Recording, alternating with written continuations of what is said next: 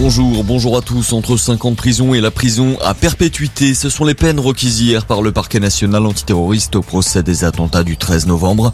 Le réquisitoire qui aura duré trois jours au total. Pour Salah Abdeslam, le dernier membre encore en vie des commandos des terrasses, c'est la peine maximale qui a été réclamée. La prison à perpétuité, incompressible.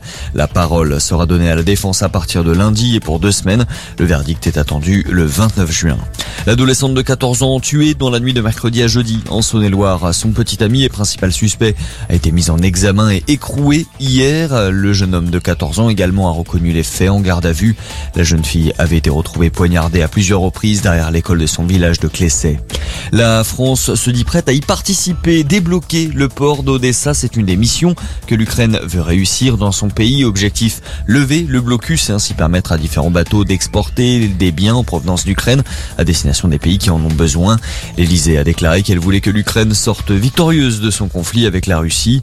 Emmanuel Macron, de son côté, se rendra en Roumanie la semaine prochaine pour rendre visite aux 500 militaires français déployés sur le pays.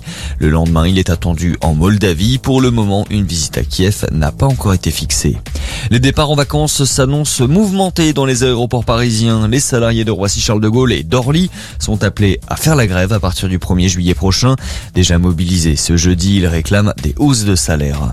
Une journée nationale de lutte contre la corrida. Aujourd'hui, 33 rassemblements sont prévus un peu partout en France, notamment à Aix-en-Provence, à Toulouse, à Strasbourg, à Lille, à Montpellier, à Marseille ou encore à Nîmes. Mobilisation à l'appel des associations Alliance Éthique et One Voice pour demander la fin des spectacles taurins. Et puis le sport, top départ aujourd'hui des 24 heures du Mans, la 90e édition de la mythique course d'endurance. Le départ est donné à 16h cet après-midi. C'est tout pour l'info, on se retrouve très vite pour un nouveau point d'actu. Très belle matinée à tous.